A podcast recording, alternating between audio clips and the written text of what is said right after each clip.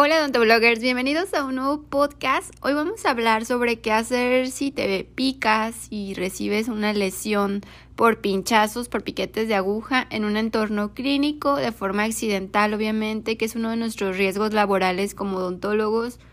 ¿Qué hacer? ¿Cómo actuar?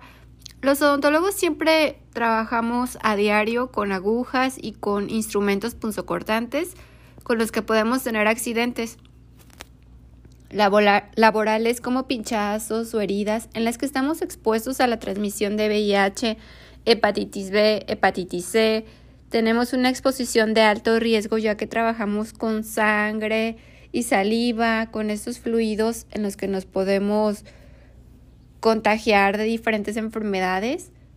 Utilizamos mucho en consultorio pues la aguja para anestesia, la aguja de sutura, el bisturí, instrumentos punzocortantes con punta como el explorador, cualquier instrumento de, que tengamos que tenga punta. Y pues recuerden que siempre, siempre la mejor, el mejor método va a ser la prevención. Aquí en este podcast les voy a platicar qué hacer si llegamos a estar en esta situación en nuestro entorno clínico, que no nos agarre en curva, que no estemos, nos estresemos y sepamos cuál es el protocolo a seguir si pasamos por este, por este caso, si llegamos a pincharnos con algún aguja o algún objeto punzocortante, no entrar en pánico y saber qué hacer. Eh, son accidentes obviamente laborales que se pueden prevenir, siempre hay que tratar de prevenirlos porque nosotros como odontólogos, por ser profesionales de la salud, utilizamos pues todos estos agujas, estamos expuestos y corremos a un, corremos un mayor riesgo de sufrir lesiones por pinchazos. Siempre, siempre lo mejor va a ser la prevención. Hay que, si usamos agujas, hay que evitar taparlo con las manos, hay que dejar el capuchoncito, la charola y pasar la aguja, no agarrar el capuchoncito con la otra mano porque nos podemos pinchar muy fácilmente procesar muy bien y automáticamente todos los objetos punzocortantes en los contenedores rojos que ya conocemos, en los contenedores rígidos de residuos peligrosos biológicamente infecciosos. Siempre mantener nuestra atención en cualquier objeto punzocortante al utilizarlo. No perderlo de vista. No estoy anestesiando y saco la aguja y en ese momento estoy volteando a ver otra cosa o a ver mi si tengo el instrumental o no, no, no, siempre tener la vista sobre las agujas y objetos pusocortantes mientras los estemos utilizando hasta que los quitemos tanto del entorno del paciente como de nosotros, ¿va? Así es que hay que tener mucho cuidado con, con el procesamiento, ya sobre todo punzocortantes y agujas que ya hayamos usado en, en los pacientes, hay que manejarlas con mucho cuidado y si ya, por ejemplo, no lo vamos a usar, quitarlo de la charola para el momento de agarrar instrumentos no llegarnos a, cortar, pues todo se va a basar en la prevención. Vamos a trabajar este, tratando de evitar que llegue a pasar esto. Pero aquí en este podcast les voy a platicar qué hacer si llegamos a este punto, si nos pasó, si por X, Y, por fue un accidente y nos pasó, qué, qué protocolo se debe de seguir. El riesgo de infección después de una lesión por piquete, después de una exposición de un paciente a un paciente infectado como consecuencia de un piquete, el riesgo de infección de un trabajador sanitario depende del patógeno en cuestión, de la condición inmunológica del trabajador de la salud, de la gravedad de la lesión, del piquete y la disponibilidad y uso de las profilaxis adecuadas después de la exposición. También lo que en general se dice del primer protocolo, lo primero que debemos hacer al, al tener un caso de pinchazo accidental, en accidentes percutáneos, pues hay que retirar el objeto con el que se ha introducido el pinchazo, obviamente dejar de atender al paciente, limpiar la herida, poner nuestra herida con agua corriente sin restregarla, permitiendo que la sangre fluya durante dos o tres minutos bajo el agua corriente, desinfectar también la herida en algunos casos, sino el hecho de lavarla ayuda, ayuda bastante, que ese va a ser nuestro primer, nuestro primer protocolo a realizar. En este podcast nos estamos enfocando en las más comunes, que es VIH, virus de la hepatitis B y virus de la hepatitis C, pero a pesar de todas estas circunstancias no ocurre tan a menudo, existen otros microorganismos que vamos a encontrar circulando por sangre que pueden transmitirse a través de una exposición sanguínea, pero que son menos comunes que estos tres grandes que estamos hablando. Otros virus de la hepatitis, citomegalovirus, Epstein-Barr virus, parvovirus, treponema pallidum, yersinia y plasmodium. Una exposición accidental con sangre como consecuencia un pinchazo es probablemente uno de los accidentes ocupacionales más habituales entre los profesionales de la salud. De las tres que vamos a hablar, de las tres enfermedades VIH, virus de la hepatitis B y virus de la hepatitis C, son las más comunes con las que nos podemos este, contagiar al estar en contacto con fluidos y de las más importantes. Cabe mencionar que debemos de tener un muy buen historial clínico hecho previamente para nuestro paciente, preguntándole muy bien qué enfermedades este, padece. Para el momento de tener algún accidente biológico como este, saber a qué nos estamos sometiendo. Pero recuerden que también hay personas que no desconocen ciertas enfermedades, pero de todas formas es muy importante tener un muy buen historial de cada paciente para cualquier cosa poder rápidamente consultarlo. En cuanto al VIH, la tasa de transmisión que comenta el CDC es un promedio de 0.3%. Un estudio retrospectivo de control de casos de trabajadores sanitarios que habían tenido exposición percutánea a VIH determinó que el riesgo de transmisión del VIH aumentaba cuando el trabajador estaba expuesto a una gran cantidad de sangre del paciente, ya fuera a través de un instrumento visiblemente cubierto de sangre durante un procedimiento, en el que se introducía una aguja a una vena o una arteria del paciente o si el trabajador de la salud sufría una herida profunda, que tuviéramos alguna heridita que estuviera en contacto directo con la sangre, eso aumenta más la probabilidad de transmisión del VIH. Y recuerden, como siempre nos enseñaron desde la escuela, a tratar a cada paciente como si fuera potencialmente infeccioso porque hay muchos pacientes que no saben que tienen ciertas enfermedades, las desconocen ellos mismos y te van a decir que son sanos y la verdad no lo sabemos, no sabemos si tiene VIH, hepatitis, cualquier cosa, así es que cada paciente hay que tener los cuidados, tanto del el uso de agujas, este, usar nuestros guantes, si tenemos alguna herida en a cubrirla colocar nuestros guantes, manejar bien los residuos con sangre de forma adecuada, esterilizar, todo eso, pero siempre tratar a nuestros pacientes como si el paciente fuera potencialmente infeccioso, porque realmente no sabemos si tiene alguna enfermedad. Hay que tratarlos así y tener esas precauciones universales que se requieren, tener esas estas prevención para evitar cualquier este pinchazo, cualquier, cualquier lesión con algún punto, punzo cortante. Hay que tratar de evitar todo esto. En ciertos casos, como se recomienda la profilaxis, que lo leí en varios artículos, es el uso de, en cuestión de VIH, de, de medicamentos retrovirales, que es como el, el caso a seguir, pero sí se tiene que analizar cada caso. En casos de VIH, ya les comentaba que el tratamiento va a ser antirretrovirales. El riesgo de infección por VIH, ya les había comentado que por haber estado expuesto a sangre es muy bajo, de 0.1 a 0.5%, CDC dice 0.3, que es muy bajo. El riesgo actual depende del tipo de contacto de la cantidad de sangre de virus en el material contaminado. Existen algunos factores que están asociados a un mayor riesgo de VIH, como por ejemplo heridas profundas, sangre visible en el instrumental, herida por pinchazo por el uso de una aguja conteniendo sangre, inyección intravenosa o intramuscular con sangre contaminada, sangre de un paciente con un nivel vírico muy alto, por ejemplo en pacientes sin tratar o terminales con SIDA, la acción inmediata que se debe hacer tras la herida de un pinchazo, después de la revisión del accidente con el médico responsable, hay que ir con el infectólogo, con el internista, con algún médico para que nos dé el tratamiento antirretroviral, que es el de elección en estos casos.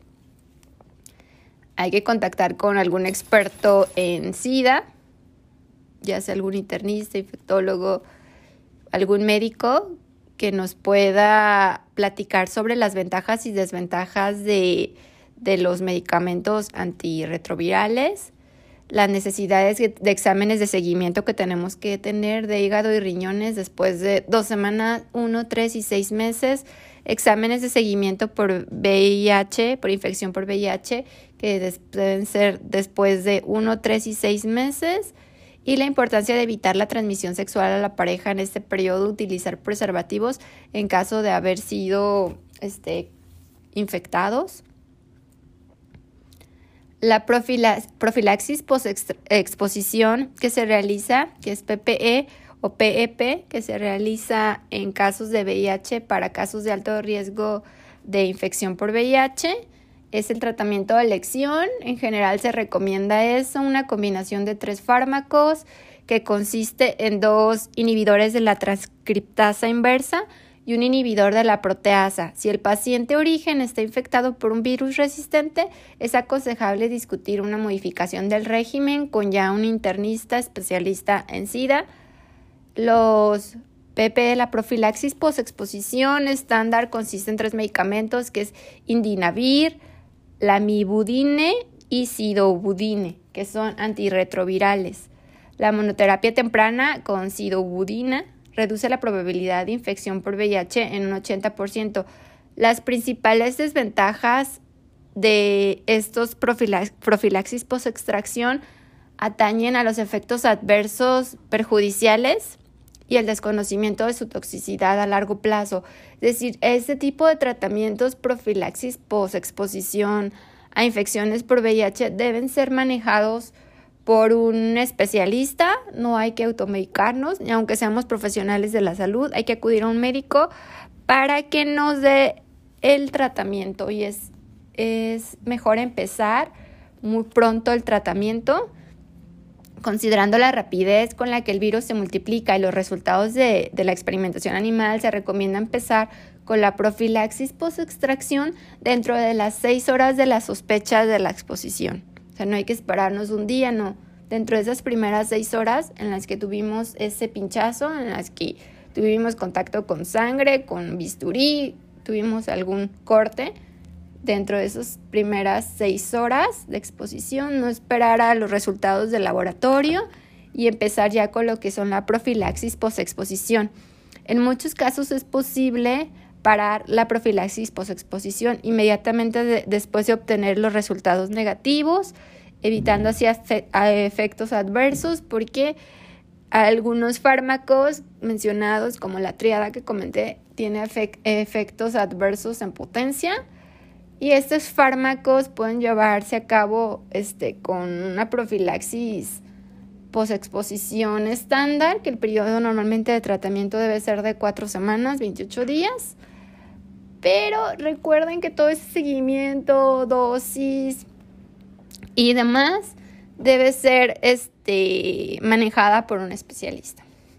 Es que si nosotros somos odontólogos y nos pasa algún, algo así, hay que acudir con el médico y que sea dentro de las, que sea urgente, así, dentro de las primeras seis horas, ¿va? ya que recuerden que no hay cura para el VIH hasta ahora, así es que debemos de este, actuar rápido. Cualquier pinchazo, aunque el paciente no, sé, no, no diga que lo tiene, hay que, hay que realizar este tipo de profilaxis. Y las pruebas que comentaba que, se deben de que debemos de realizarnos para estos tres, tres enfermedades más comunes, también tanto nosotros como tenemos que realizárselas al paciente.